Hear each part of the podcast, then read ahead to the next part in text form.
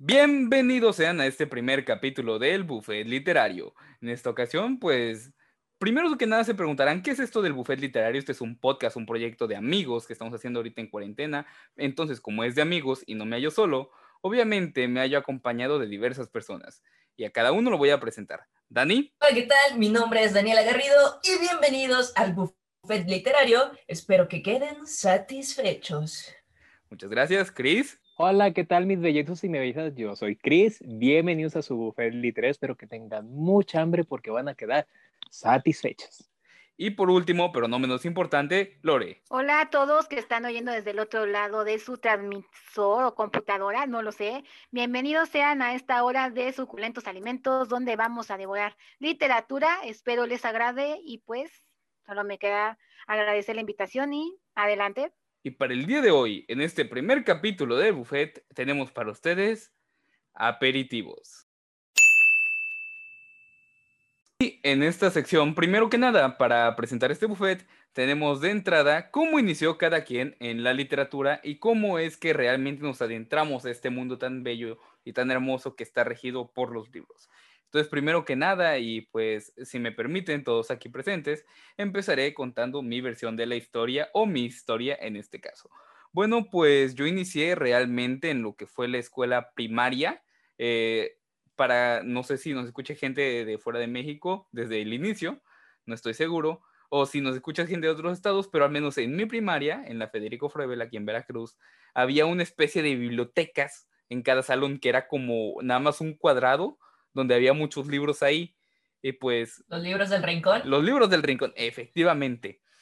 Que no sé por qué los ponían en el rincón si realmente eran libros muy buenos. O sea, y bueno, a veces me sobraba tiempo. Es como que hagan esa actividad. Termino rápido y ¿a qué vas? Agarras un libro y te pones a leer. Así fue como yo empecé poco a poco a adentrarme en la literatura, porque en un inicio, eh, aquí en mi casa, yo no tenía libros que un niño pudiera leer.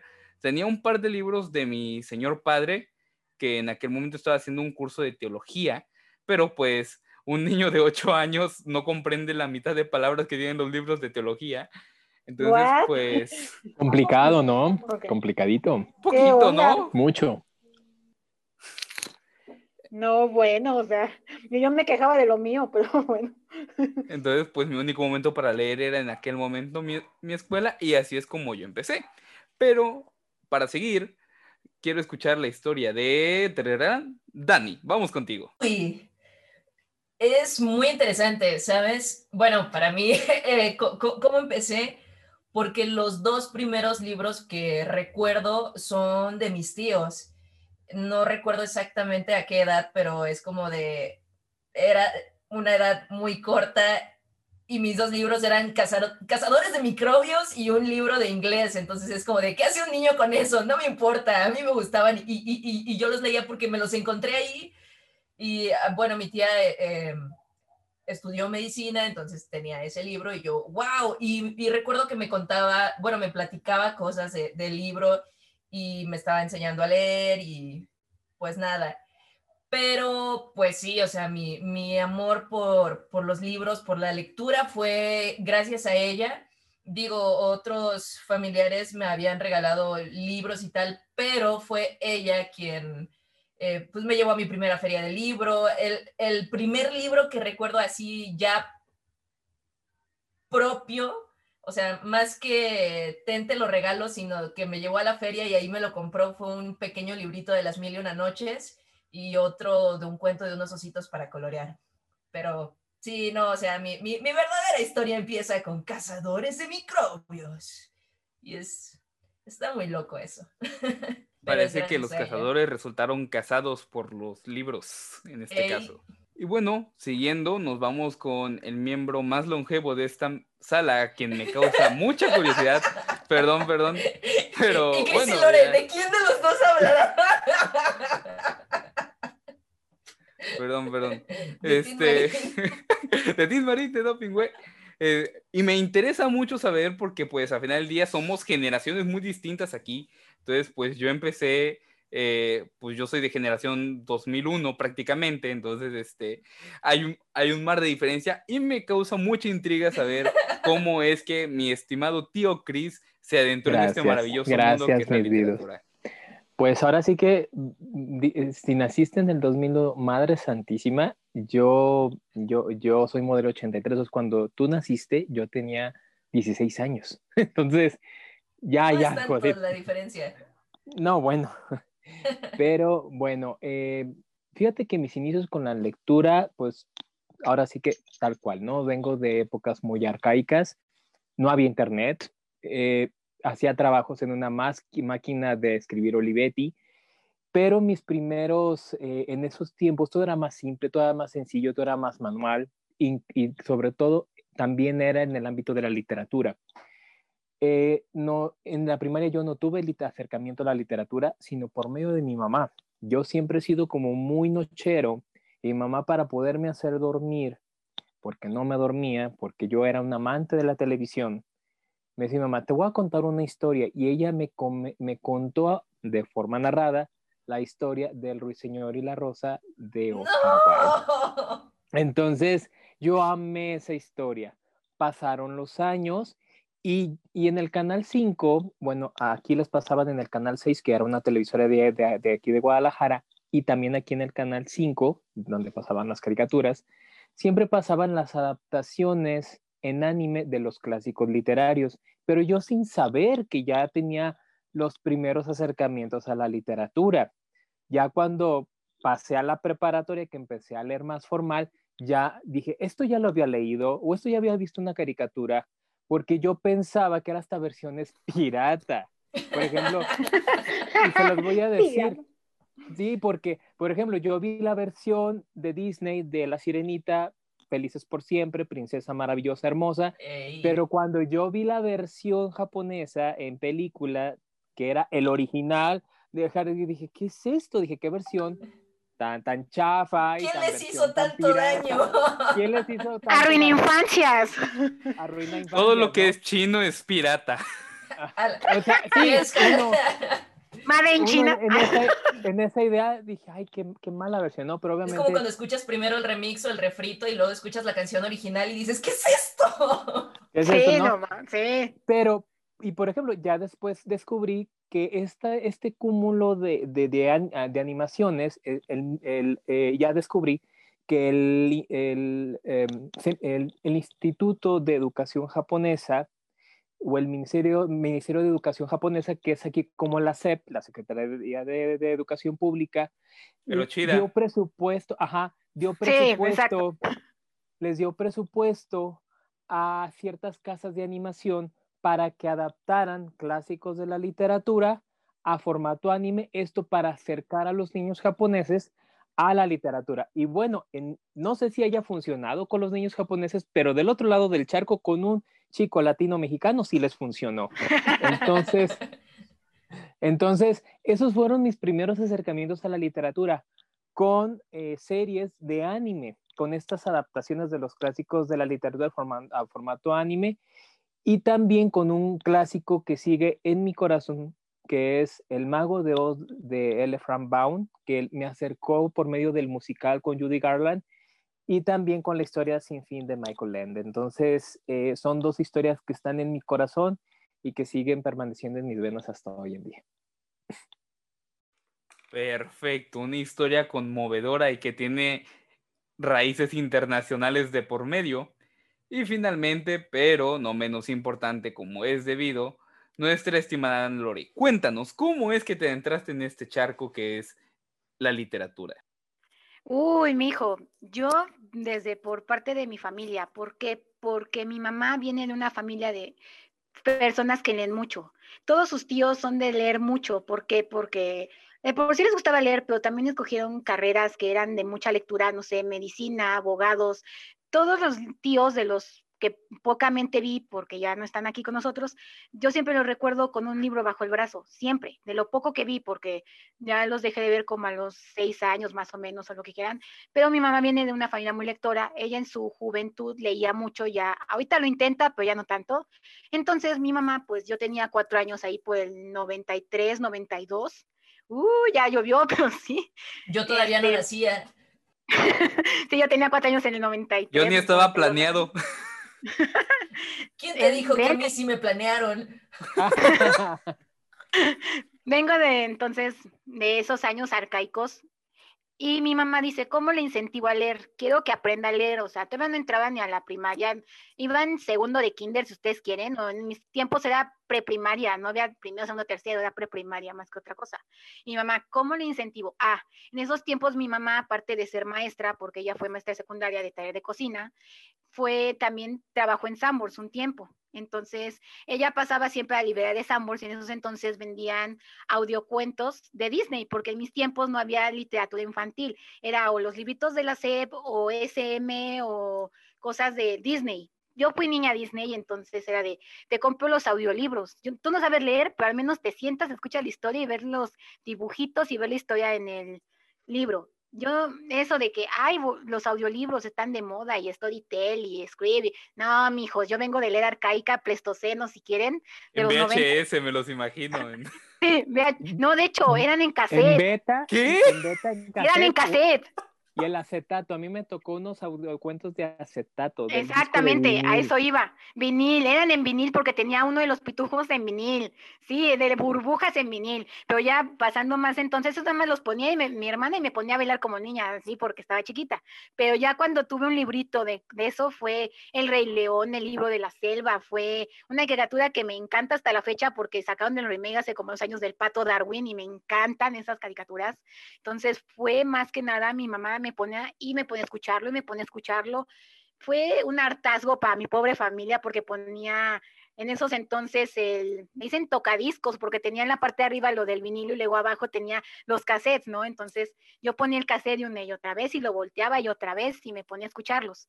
Eso por un lado. Después, mi hermana también tiene mucho que ver porque ya pasando como a quinto de primaria en la revolución del 2000, mi hermana tenía en esos entonces un novio, porque ya no, y mi cuñado ya es otro, pero tuvo un novio en una época que le gustaba leer y le hizo leer Harry Potter. Entonces, un día, no me acuerdo si íbamos para una boda, 15 años, van ustedes a saber, y de esas veces que te dice tu mamá, te quedas sentada y no te mueves porque quiero que estés limpia para irnos. Pero a la niña se le ocurre que tenía sed, entonces va a la cocina y en esa casa, porque ya me mudé de casa como tres veces, en esa primera casa teníamos como una barra donde desayunábamos y casualmente mi hermana dejó ahí el primer libro de Harry Potter. Ese día me leí hasta el capítulo 10 y de ahí empezó una fascinación por leer. No cuento la parte de atrás porque era de los libros que había en casa, entonces mis papás mm, fue así de, ah, ya cumplí con que leyera, ya le gusta leer, ahí quedó el asunto, ¿no? Entonces, pues ahí queda y ya, y luego con mi hermana viene otra revolución porque Harry Potter es con el que cambia todo y me explota la cabeza y suceden un montón de cosas, pero sí, vengo de familia lectora, entonces por parte de mi mamá, su familia y el novio de mi hermana, sí, fue por ese lado. ¿Cómo creen? Qué bien que mencionas eso, Lore, porque el siguiente punto que vamos a hablar aquí es el hecho de cuándo es que alguien se considera lector, cuándo es que realmente uno pasa a decir leo como aficionado a soy lector. Ahora sí que como lo que pasa a día de hoy con los otakus de veo anime, pero no me considero otaku, ¿en qué momento sucede ese cambio, esa transición entre leo libros y soy lector? Porque para mí son dos cosas muy diferentes. Entonces, Lore, cuéntame, según tú, ¿cuál es esa idea? ¿Cuál es esa percepción que hay? Ok, bueno, cuando tú eres digamos que lector o que lees, creo que sí hay una diferencia muy grande. Cuando tú lees es porque te lo imponen, la escuela, la sociedad o, o te enseñan a leer o lo que quieras. Tú lees, ok, sí va, eso es leer. Pero lector es cuando tú tomas conciencia de, ah, leí un libro porque yo quise leerlo. Leí un libro porque me gustó, me llamó la atención, lo que ustedes quieran, en ese momento. En mi caso, como les cuento, fue cuando llega el libro de Harry Potter a mi vida, es cuando me doy cuenta. Y también me di cuenta porque di una transición muy grande de los libros de dibujitos y nada más una frase o cosa abajo y ya leerme un libro como tal. O sea, fue la primera vez que yo me leí un libro como tal de ya grandes, con muy pocos dibujos, nada más el inicio del capítulo con un dibujo y ya. Fue tanta la transición que les voy a contar un dato muy curioso. La primera vez que yo leo Harry Potter no me leo el primer capítulo. ¿Por qué? Porque decía, ah, sí, Harry Potter le trae a un niño, pero no salen niños ahí, yo que voy a estar leyendo, no, me va a aburrir. Yo decía eso. Entonces, la primera vez que yo leo Harry Potter no me leo el primer capítulo y empiezo yo a partir del segundo. Entonces, ahí es cuando yo empiezo a agarrar mi, interés por la lectura, empiezo a leer y fue muy curioso porque era de, préstame el libro, porque lo estaba leyendo con mi hermana, préstame el libro, quiero leerlo y ahora necesito leerlo y me peleaba con mi hermana porque quería que me dejara porque en ese entonces estaban muriendo las dos al mismo tiempo. Ella porque el novio se lo prestó y yo porque de chismosa ya lo había agarrado y me estaba gustando la historia, ¿no? Pero sí, es cuando tú en verdad te das cuenta y quieres leer un libro porque a ti te gusta, no porque te estén obligando. Creo que ahí, ahí estaría la diferencia. No sé qué opinan ustedes. Me imagino a ti y a tu hermana peleando por el libro y de repente se parten dos y no es de ninguna. No, no llegó a tanto, pero era de, ahora le estás leyendo tú, pues déjame a mí, ¿no? Eh, o cosas así, nunca puede arrebatarnos el libro ni nada. Sí. Exactamente, sí. sí, exactamente. Una vez poniendo el arbolito, de Navidad, así nos peleábamos por San José y le arrancamos la cabeza. Qué bueno que le hicieron eso con Harry Potter. no, no pasó tanto, ¿no? De Harry Potter al mago sin cabeza. ah. Libro de terror. Medio libro y medio libro. A uno le tocaba la parte de abajo y al otro el de arriba. Ah, ya vamos a la historia del rey Salomón. Qué parejo, ¿no? Qué parejo. Sí, no, hombre. Bueno, Cris, ¿cómo es que tú das ese paso que menciona Lore de, dejar de leer por, ahora sí, de empezar a leer por gusto el, primer libro como tal, porque, o, o, demás, ¿cómo es esa transición para ti? Fíjate, fíjate que mi transición fue muy curiosa. Yo siento a mi percepción muy, muy particular y humildemente la digo, mi generación fue de pocos lectores y te lo digo por qué, porque voy a retomar un poquito el punto que mencionó Lore. En la primaria yo no tuve estos rincones de lectura que ya fue en la generación de ustedes, por ejemplo, con el legendario Paco el Chato, que es un clásico, a mí ya no me tocó, y se empezaron como a generar los programas de lectura dentro de las escuelas. A mí ya no me tocó, pero me tocó en la, en la secundaria una entrada a la literatura muy pesada que es, imagínate, con clásicos como Don Quijote, como Sombrero de Tres Picos, la analizar la Celestina, o sea, a la edad de 14 o 15 años fue muy complicado. Entonces, créemelo que en mi generación, hablando de mi generación, no creo que fuimos pocos los lectores y más bien fue un maestro de literatura, bueno, que nos enseñaba literatura, que fue la, se las ideaba aunque no lo marcaba el programa, para hacernosla interesantes. Entonces nos hacía hacer como, hablar de los libros como, como un programa de radio, como hacerlo en noticiero. Entonces, eso fue de alguna manera, ayudó un poco a adentrarme a la literatura, ¿no? Pero vuelvo a lo mismo. En mi casa, como yo tengo una mamá lectora, entonces mi mamá empieza a inducirme a la lectura. Entonces yo fue hasta la prepa cuando empecé a leer más. Y de hecho, mi primer clásico que leí fue eh, eh, eh de, libro de Oscar Wilde de em, El retrato de Dorian Gray. Ese fue mi primer clásico que leí de cabo a rabo y me, encantó, porque obviamente, como les platico, ya venía desde casa con este amor hacia Oscar Wilde, hacia el maestro Wilde. Entonces, pues es, eh, Oscar Wilde me ha acompañado siempre.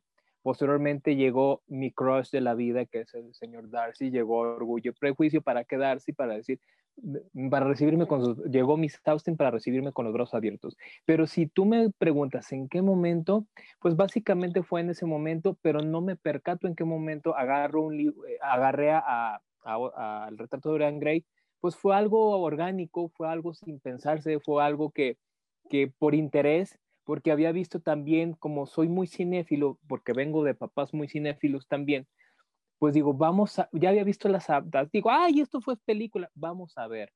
Entonces ya fue, fue como, como muy orgánica la cosa, o sea, sin pensármelo, sin, simplemente más bien guiándome por lo que tenía en casa, ¿no? Referencias de películas, de referencias de películas tal cual. Qué chido. Qué genial. Oscar Sí, Wilde, por- un maestrazo, vaya. A mí se me olvidó, pero me pasó como a Cris, exactamente. Yo tampoco tuve esas cosas de lecturas hasta la secundaria y eso, yo caí en una secundaria o escuela en general de que te incentivaban la lectura, pero sí, empezamos con el Miocid, empezamos con la Divina Comedia, empezamos con todo eso, pero en mi escuela la diferencia era que te decían, por ejemplo, tú tienes, por decir, la, la clase de español barra literatura, tú tienes el libro obligado del mes a leer, sí, pero los demás maestros te ponen cuatro libros, tú puedes escoger uno de una sola materia. En este caso, por ejemplo, así conocí Mujercitas, me hacían leerme un, libro, tú dices, escoge el que quieras, yo iba mal en matemáticas, necesitaba pasar la materia, que es un punto extra, te pones a leer uno de los clásicos que te recomienda el maestro. Dije, va, matemáticas, quiero pasarlo, si terminas Mujercitas, te damos el punto extra, si no, no. O por ejemplo, en geografía, en la que, en la que fuera, cada maestro tenía sus cuatro libros y ese mes, ¿cuál quería salvar? Léete un libro de ahí. Entonces, a mí me tocó como Cris, pero hasta la prepa ya Uy, como qué tal. chido, premio doble. A mí nunca me dieron puntos extra por leer. Y a mí A tampoco. ustedes les daban puntos extra. Ajá. él les va a ¿A contar cómo ustedes los historia. incentivaban a leer? Sí, la cosa aquí Me siento estuvo, estafada. la, la cuestión aquí es que yo en ese tiempo no terminó Mujercitas, no me ganó el punto, ¿por qué? Porque quería- prefería estar leyendo Harry Potter, ¿no? Pero me dieron esa curiosidad, ya después de mucho tiempo leo Mujercitas y es uno de mis clásicos favoritos. Pero hasta la prepa, con un maestro que crea un taller de escritura, literatura, pues es una revolución, es a leer más cosas y a conocer más de esto. O sea, les digo, yo vengo Exactamente. también del Pleistoceno como Cris y me tocó exactamente igual, no fue tanto así de leer, eh, ah, sí, en la primaria, sí, tenía el libro y sí me tocó Paco el Chato, pero lo que te obligan en la SEBA a leer porque es parte del programa, no porque el maestro dijera o tuviera la iniciativa, ¿va? Sí. Y, y de hecho, y de hecho yo pudiera decir que yo vengo de una adolescencia literaria tardía, como yo mismo me he autodenominado, porque ahor- actualmente hay una gama maravillosa. Los jóvenes tienen para dónde aventar, o sea, por la ventana, libros, títulos escritos exclusivamente para ellos en la etapa del ciclo vital que ellos están viviendo, porque eso yo no lo tuve.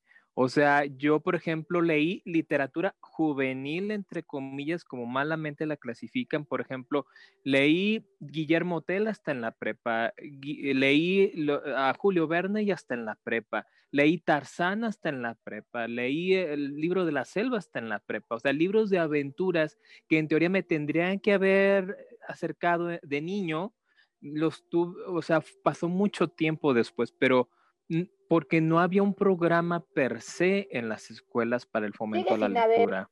Sigue sin haber, créeme, es un asco. Eh, es efectivamente. No, no lo hay. objetivo. Lo veo con mis sobrinos, no lo hay, no existe. o sea, no. ajá, entonces, Y de forma virtual menos, que debería ser teóricamente más sencillo. ajá, ah, más sencillo. esperen, no, no, no, sí, Ajá. sí, sí, bueno, sí Ajá. y no, pero a- hablando de... Cuenta, de- Dani. de Ahora es tu turno. Cuenta, Sí, suéltale, es tu suéltale, turno, suéltale. sí. No, es que, por ejemplo, bueno, ya próximamente tendremos más invitados en los próximos programas, pero por ahí, em, bueno, pues eh, Julie, que es la, hermana de Tere, que nos va a estar acompañando más adelante en su canal de YouTube, eh, es, eh, ella es maestra, es, es- yo la admiro mucho personalmente y, tiene varios videos leyendo cuentos. Entonces creo que esa es una buena manera de llevarlo en pandemia y pues este, yo creo que también depende mucho de, del El profe, maestro, ¿no? ¿no? Del, pro- del Exactamente. de Porque, por ejemplo, también de este. Le haré comercial al mejor club de lectura del mundo. Club de lectura La Orden del Fénix. Patrocinador oficial de este podcast. Así No nos pagan ni un centavo, pero igual los mencionamos. No, este, por ejemplo, eh, Sol hace leer a sus alumnos, Sol que eh, es, es parte del club. Regresando a Julie, Julie estuvo también leyendo con sus amigos este, a Jaime Alfonso Sandoval. Entonces, este, pues depende también, ¿no? De, de, de qué profes. Y pues hay niños o chicos muy afortunados como, como los alumnos de, de Julie y de Sol. Así es. Sí, pero hablamos de que es por iniciativa del profesor, o sea, no es una Así cuestión es. de la SEP, o sea, no, es- no hay un programa de lectura que el gobierno mexicano, la Secretaría de Educación Pública mexicana, se encargue de fomentar la lectura a jóvenes. Sí hay, sí hay, pero en vez de fomentártelo, te lo están quitando, te están dando miedo, porque te ponen lecturas que no son de acuerdo a tu edad. O sea, ¿quién caramba va a poder analizar la Divina Comedia o el... No, deja todo eso. Leer el Quijote en el siglo XXI. O sea, el ah, Quijote es una obra increíble, vaya, no me cabe duda, pero en el siglo XXI tenemos obras no diría que a nivel de Don Quijote a razón de impacto cultural, pero tenemos obras con las cuales se puede enseñar literatura. El mismo Harry Potter, yo siento que, Harry Potter, que con Harry Potter se puede enseñar literatura, prácticamente ah, a nivel secundaria. Claro, Harry claro. Potter se puede estudiar. Eh, hay, algunos libros que a lo mejor sí son un poco más complicados, pero hay sagas, los Juegos del Hambre, todas las sagas, porque... Eh, este, voy a contar un poco de mi historia de cuándo me considero lector. A mí me tocó el boom, me tocó el boom de, de, la lectura del mainstream cuando salen pues las adaptaciones cinematográficas de los Juegos del Hambre, Divergente, de Miss Runner, Cazadores de Sombras, etcétera, etcétera, etcétera, que todo el mundo por un momento, si no era tributo, era este, era un demonio, y si no era Tim Edward, Tim Jacob, entonces empieza todo este boom. Y es ahí cuando eh, me doy cuenta de que soy lector y que soy aferrado a la lectura porque me leí la saga de los Juegos del Hambre, los tres libros, este, Juegos del Hambre, eh, En Llamas y en Sajo, los tres libros en tres días. Entonces fue cuando ahí cuando dije, ah, caray. Entonces sí, es más o menos por ahí cuando me doy cuenta. Pero a, lo que voy, ya empecé a contar mi historia de cuando me empiezo yo a considerar lector, es que a día de hoy no es necesario enseñar el Quijote, la Celestina, el Lazarillo de Tormes para que alguien se incentive por la literatura. O algo tan simple como pudiera ser los Juegos del Hambre, eh, sagas que han tenido mucho boom. E inclusive me atrevería a decir, y creo que voy a contradecir uno de los puntos más importantes de mi idea, pero si quieres incitar a alguien a leer, hacerle el hábito, hasta le puedes recomendar After. O sea, After es, en mi opinión, de los de lo más bajo que hay pero, o sea, si tú nada más quieres como que meterle ahí el, gusanito de la lectura, es válido. Carlos. Bueno, ya, Ya, es un avance, ¿no? Ya, ya vamos bien. De cero a nada. Ya, sería moderno, de comillas. Pero After no creo, no porque no esté mal, sino por el hecho de que tú empiezas a leer en primaria, secundaria, eso sería ya más para nivel prepa y eso. Sí, pues, nivel prepa, secundaria, pero me refiero a incentivar a alguien a leer, vaya. yo creo que, yo creo que, yo creo que también sería muy bueno que, que, las grandes vacas sagradas de la serie que se encargan de diseñar programas, programas y proyectos, creo que deberían de sentarse en la realidad que viven nuestros niños y niñas y jóvenes mexicanos, ¿no? Eh, creo que debería de haber un programa estructurado para eh, que se sientan identificados con su realidad que viven eh, fomentar la imaginación y yo siempre recalco fomentar la eh, comprensión lectora. Claro. comprensión lectora es bien importante, o sea, generar niños, niñas y adolescentes analíticos y críticos de, la, de su sociedad que están viviendo, de su realidad, para que puedan ser proactivos porque yo me he fijado en mi sobrina, la dejan leer, pero se suma en cuánto tiempo termina un libro. Pero yo digo, bueno, ¿y qué entendiste? ¿Qué analizaste? Me cuenta y no. No se trata de que me cuentes, sino qué captaste, qué entendiste, qué estás de acuerdo, en qué no estás de acuerdo.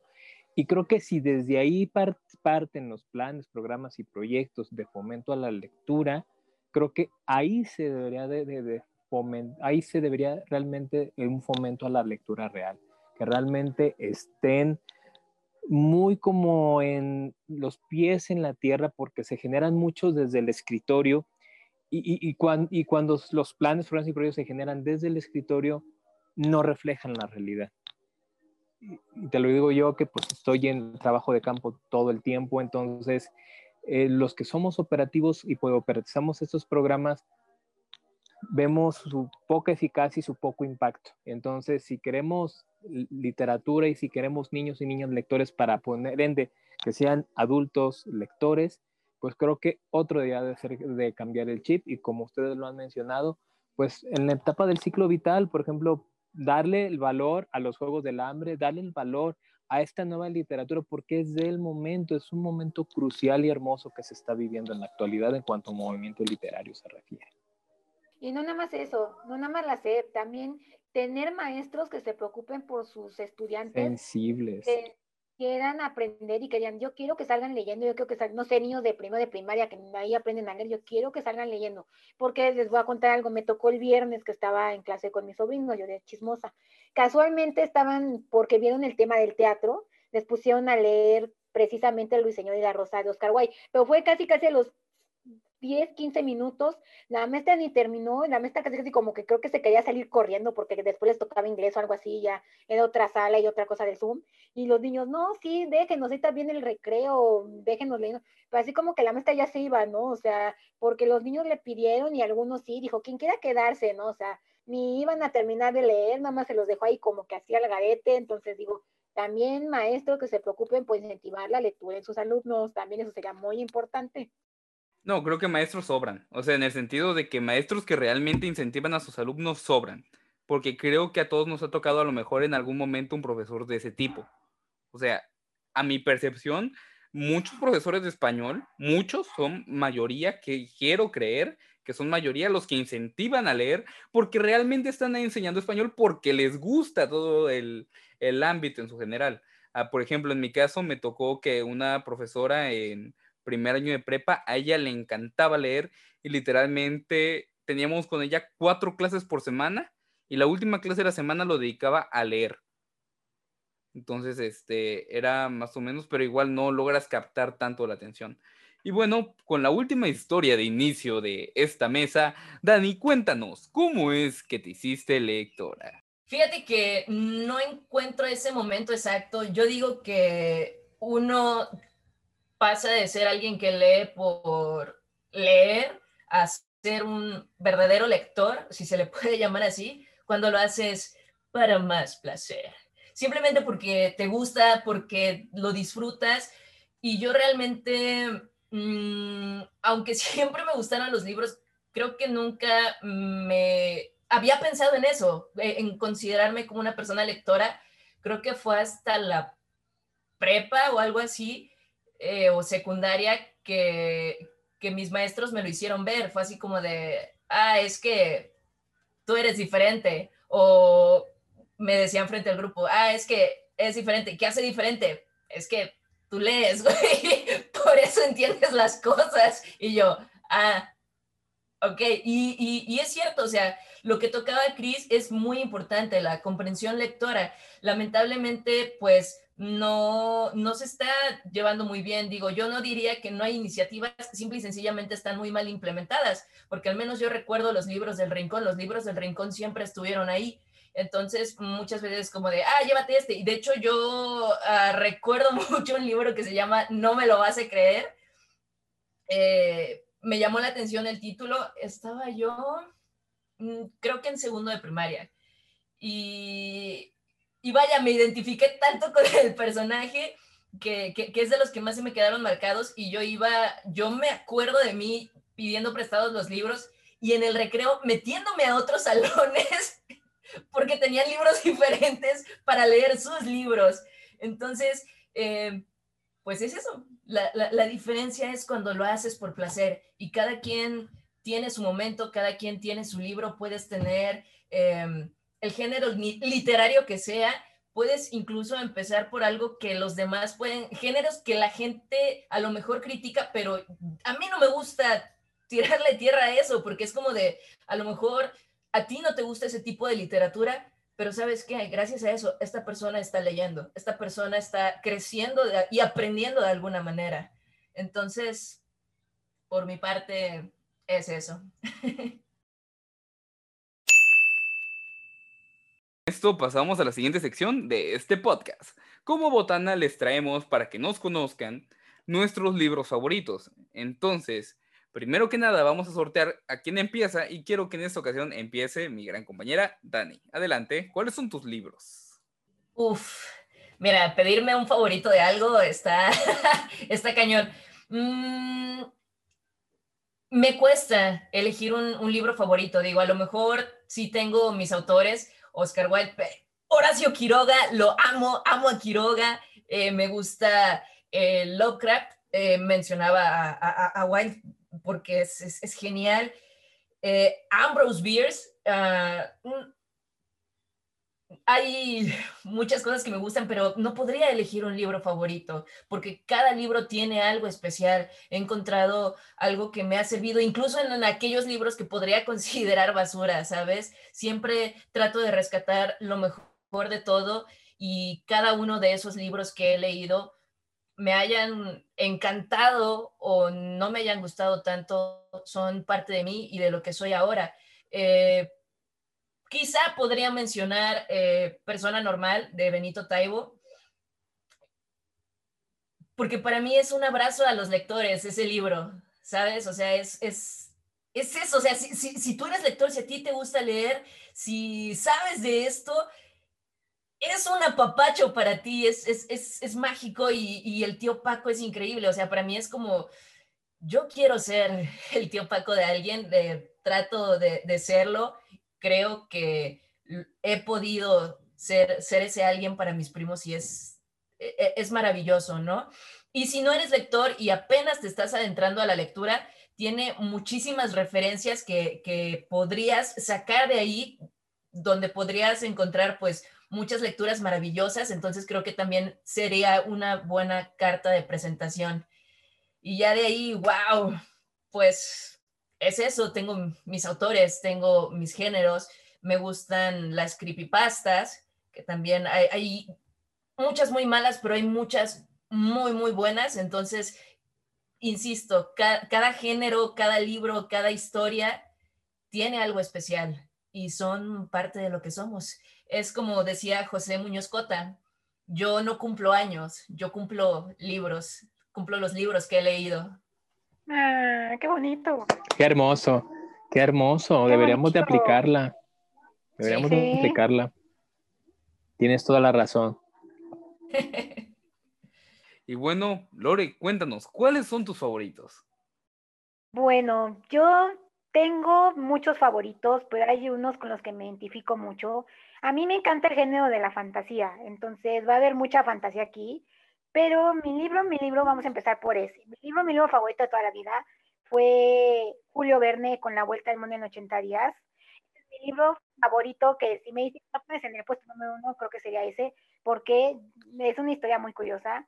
Yo llego porque soy fan de Cantinflas, el comediante, entonces yo no sabía que había hecho una película para Hollywood, para MGM, de hecho, no sabía, entonces un día no tenía nada que hacer, me vengo a ver televisión y resulta que vio la película y dije, Cantinflas, a ver, y me pongo a ver la película. Me maravilla ese viaje en globo que hacen Julio Verne en su libro con este, los protagonistas que son Passepartout y Phileas Fogg. De hecho, Passepartout es uno de mis personajes favoritos. Me identifico mucho con la gente graciosa que te hace reír, que es muy espontánea, muy irreverente. Entonces, sí. Otro que no puede faltar y ya vamos entrando como tal a la fantasía sería este, Pongo este porque no estoy en mi casa como tal, estoy en otro lado, entonces sería este de Harry Potter y la Rica de la Muerte, pero engloba toda la saga de Harry Potter porque Harry Potter, como les digo, y perdón si soy muy fregona en eso, pero a mí me marca mucho, marca una etapa de mi vida donde no fue muy buena, la secundaria fue una etapa muy dura para mí, digo, no lo voy a negar, siempre lo he dicho y soy muy orgullosa porque fui fuerte y valiente y soporté muchas cosas, fue una persona que sufrió bullying por muchas situaciones, entonces el estar leyendo Harry Potter a lo del recreo, el estar leyendo a los personajes, o sea, mis compañeros de recreo eran Harry, Ron, Hermione, Lupin, Sirius, Dumbledore, si ustedes quieren. Con ellos yo pasaba los recreos y pues era muy divertido. Luego les contaba, sí les contaba que lo de que me incentivaban a leer. Después siempre sí terminé leyendo Mujercitas. Les enseño una de las cuatro ediciones que tengo, que tengo en casa, pero esta es la que tengo aquí. Me encanta Mujercitas, es una historia maravillosa que todo mundo debería leer. Es como ese apapacho. Llegó en el momento que tenía, no, era, no es cuando te obligaron, es cuando quisiste. ¿Ves? Exactamente. Es para más placer. Exactamente. Eso es lo que, como decía Dani, el lector se hace cuando tú te das cuenta de que disfrutas llega mucho después, lo leo ya en prepa, ya mujercitas como tal, porque tenemos una edición en casa, pero la edición está horrible porque a doble, pa, a doble columna, no entendía muy bien, me perdía, entonces pues no. Pero luego encuentro un librito por ahí en la biblioteca de la prepa y es cuando me pongo a leerlo y lo quiero y todo y ya tengo cuatro ediciones de Mujercitas. Luego también pasamos con La Tierra de las Historias, Mismo caso, pongo el 6 porque no tengo los otros aquí. Entonces, el sexto de la Tierra de Historia es una saga que me encanta, me fascina. Ya la leí ya aquí estando en Booktube, ya de muy grande. Lo empiezo a leer en el 2016, ya con, que será 26, 27 años más o menos. Pero me encanta, me fascina. Si tienen la oportunidad de leer a Chris Colfer, es un maestro de todo esto de la fantasía. Y el último, pero no el menos importante, y creo que sería una de las cosas que me ha dejado esta cosa de la lectura, la lección de Agos de RJ Palacio. No se los pongo porque no lo tengo aquí, lo tengo ahí en mi otra casa, pero es un libro que me marca mucho y con un personaje, Ogi, con el que me identifico muchísimo, pero exageradamente bastante. Siempre he dicho que Ogi soy yo, ¿por qué? Porque muchas cosas que él pasa, las paso yo en ámbito muy personal. Mm, digamos que también me pasa algo, no como tal al grado de Ogi, pero más o menos en cuanto a vida personal, familia y cosas así. No voy a entrar mucho en detalles, pero por ejemplo, la cosa que pasa en la escuela con el bullying, a mí me hizo entender algo muy importante, porque eso es lo que me gusta de la literatura, que los libros te dejan algo. Entonces, algo que aprendí es, yo decía, mm, yo nunca recibí mi premio, como dice el personaje al final. Todos recibimos nuestro premio, nuestra ovación de pie, ¿no? Y dije, nunca lo recibí, pero sí, después me di cuenta de que sí, cuando salgo de esta secundaria, me voy a la prepa y es cuando descubro a mis mejores amigos, cuando descubro una etapa muy padre porque la prepa fue otra cosa, entonces digo, creo que todo el mundo sí necesitamos nuestra ovación de pie o sí la merecemos en algún momento porque te la ganas, entonces los libros son amor, son vida y los libros te dejan entrar muchísimas más vidas de las que tú quisieras, entonces son varios, pero sí, o sea, si tengo que escoger uno, pues serían estos pero el que pongo en primer lugar es La Vuelta al Mundo en 80 días, ¿vale? Excelente libro de Julio Verne. Entonces, si me permiten continuar, yo tengo dos libros muy claros. Primero que nada, El, el Taller del Tiempo de Álvaro Uribe. Es mi libro, uno de mis favoritos. Tengo dos. Este está, ahorita ya me queda claro que en segundo lugar, porque la forma en la cual Álvaro Uribe relata y escribe aquí en general es lo que hace que este libro sea maravilloso. Eh, generalmente tiendo a buscar libros fuera de, los reflectores, suelo buscar esos libros que me encuentro por ahí. Y entonces Álvaro Uribe en este libro hizo que todo lo que yo supiera de literatura hasta ese punto antes de leerlo cambiara radicalmente porque la forma en la cual él escribe es otro nivel. Y uno de los de mis libros insignia y que todo el mundo conoce, o sí o sí, el libro que me ha dejado destrozado el alma, Gravedad Artificial, de Matthew Tobin Anderson. No puedo, no puedo describir este libro. Este libro llegó en su momento, en su lugar y en su forma más precisa, perfecta y hermosa, porque hace poco acabo de releerlo y me duele. O sea, el solo hecho de que un libro me duela al punto de dejarme tumbado llorando 10 minutos ya. Tenemos que hacer otro programa de eso, o sea. Eh, eh, Gravedad Artificial tendrá su programa obviamente lo va a tener, lo va, tiene que tener. es que yo no, no, no he avanzado porque tengo miedo de perder a Violeta. Es como de, no, no, no puedo. No spoilers, no spoilers. No, no o sea, tengo miedo. No spoilers, tengo miedo de hacerlo. No, es un spoiler, simplemente no sé si va a pasar. Tengo miedo de que pase y no, no si eso va a suceder, no quiero afrontarlo. No spoilers. Y bueno, Chris, Dinos, Mándeme. ¿cuáles son tus estandartes dentro de la literatura? Creo que va a ser hermoso ese, ese especial de gravedad artificial porque yo, yo soy muy ferviente que la idea de que los libros, el libro favorito de alguien es porque se está presentando ese alguien ante ti, entonces yo lo espero con ansias. Y bueno, y bueno, eh, pues obviamente voy a mencionar dos que ya, ya mencioné en los anteriores fragmentos. Uno es el Mago Dios de Lefranc Bound, que como pues dato anecdotario son 12 libros, pero de, es una saga en realidad, es una saga en realidad. De hecho, todas las adaptaciones que se han hecho han sido de los tres primeros, uno que es el Mago de Oz, otro que es la Tierra de Oz y el siguiente es el de Osma de Oz. Este libro pues me adentró al mundo de la fantasía, de la imaginación y la saga de esta protagonista que es Dorothy, la niña que encuentra su propio corazón, su propia valentía y su propia inteligencia en el león, el hombre de hojalata y el espantapájaros y que hace su propia travesía, eso es lo mágico de este libro. Seguiría... que me den ganas de leerlo. Por favor, urgen. He vivido engañada en una piedra. ¿Cómo que son 12 libros? No sabía eso. creo que, ese es el boom que nos va a dejar esto. Es como. O sea, viví engañada. Yo ni, siquiera sabía, ni siquiera sabía que había libro. O sea, hasta que, o sea, hasta que ese libro llegan a Oz. O sea, what? Hasta que ese libro llegan a Oz, ¿qué onda? O sea, what? No, es una cosa maravillosa. Y bueno, qué bueno a darles un, un, dato útil, eso me llena, me llena mucho. Bastante y sorprendente. Y el que sigue es la historia interminable de Michael Ende, pues este, este hermoso libro que habla de libros, pues qué mejor forma de, de, adentrarnos a esta maravillosa historia de precisamente un, un niño leyendo un libro, Las aventuras de, de, de Atreyu el guerrero, y sufres demasiado con, con esa parte de Artax, el caballo. O sea, el libro hace que te acompañe, que tú los acompañes en su aventura para salvar a Fantasía y para otorgarle a la niña de los ojos dorados, a la niña de la luz, porque aquí la emperatriz tiene muchos nombres, porque Fantasía se alimenta de los, bailar redundancia, de la fantasía de los seres humanos. Entonces, cada vez que, que los humanos dejan de creer en fantasía, la emperatriz se enferma. Entonces... A la que triste. Sí, entonces, oh. eh, de verdad, eh, encontrarte con el hecho de que la, la, emperatriz viaja en su cama, yo, yo quisiera hacer eso, viajar en mi cama. viajar en mi cama, yo quisiera eso, que tener una cama voladora y, y, poder viajar.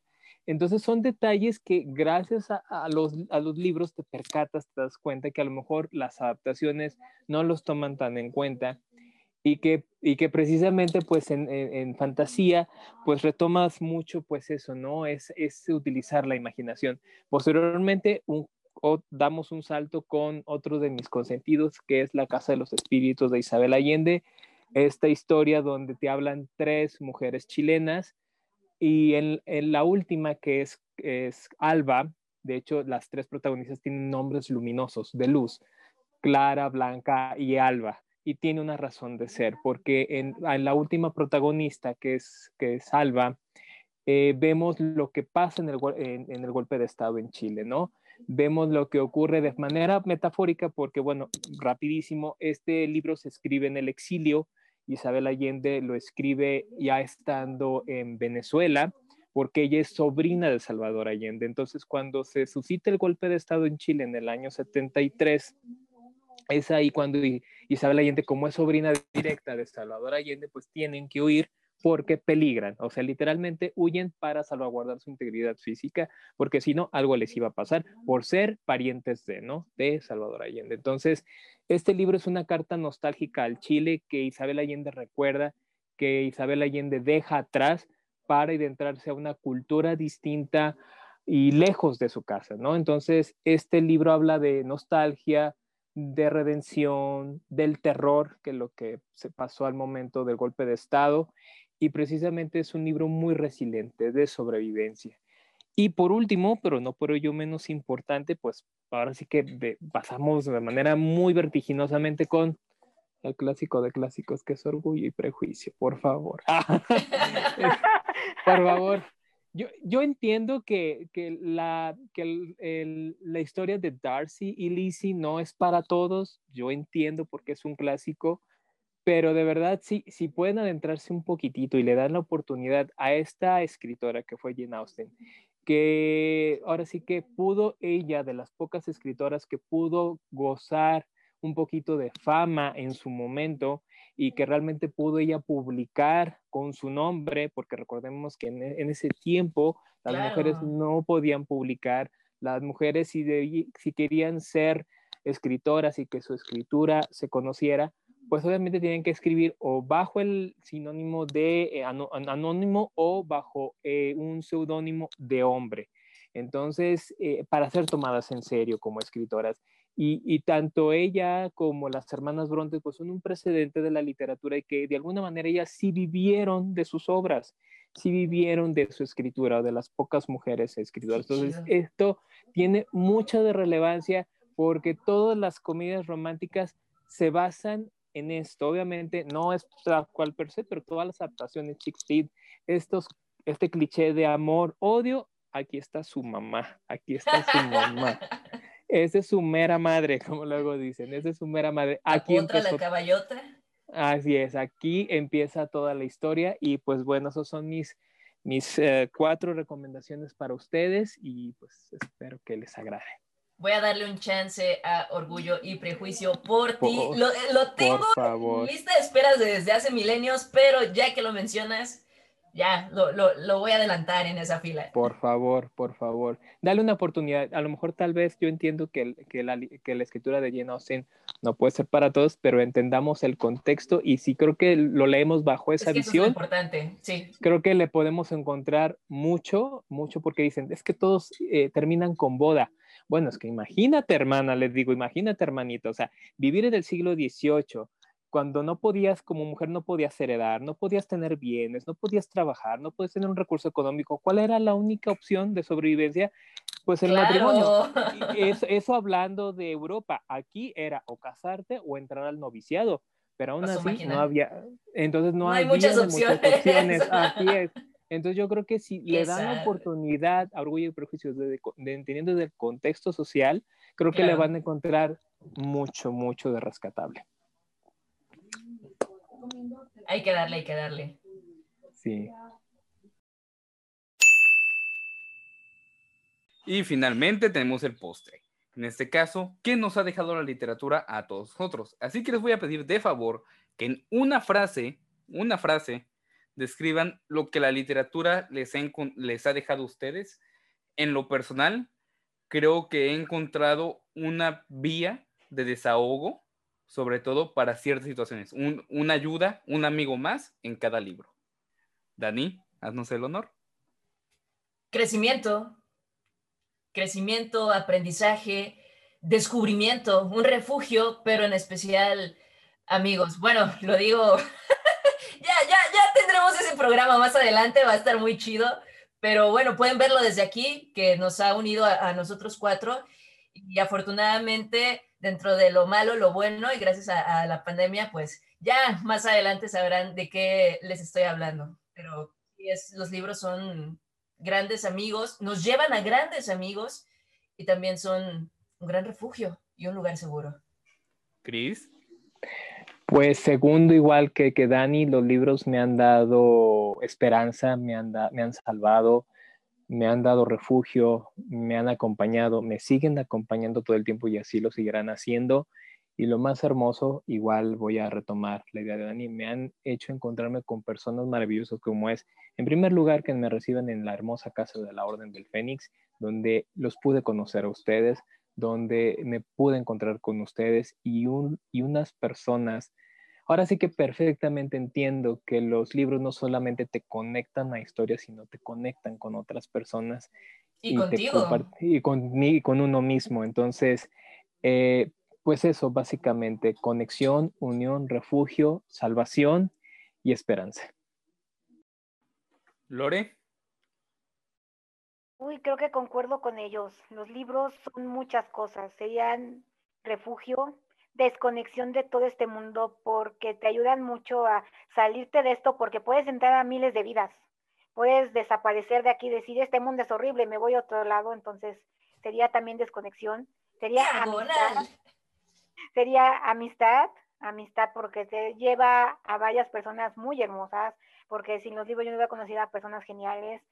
Los libros son encontrarte uno mismo, descubrirte a ti mismo y sobre todo poder transmitir a otras personas el qué eres tú, cómo eres tú, y a veces hasta te dejan grandes enseñanzas que te pueden ayudar a qué vas a hacer tú después, ¿no? Entonces, son un mundo, diría que los libros son un mundo que te ayuda a crecer, a desconectar y a ser feliz en cierta manera, con otras personas que también les encantan.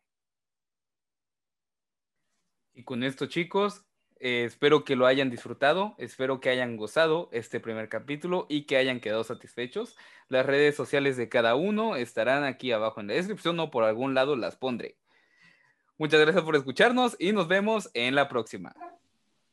Bye. Bye. Adiós.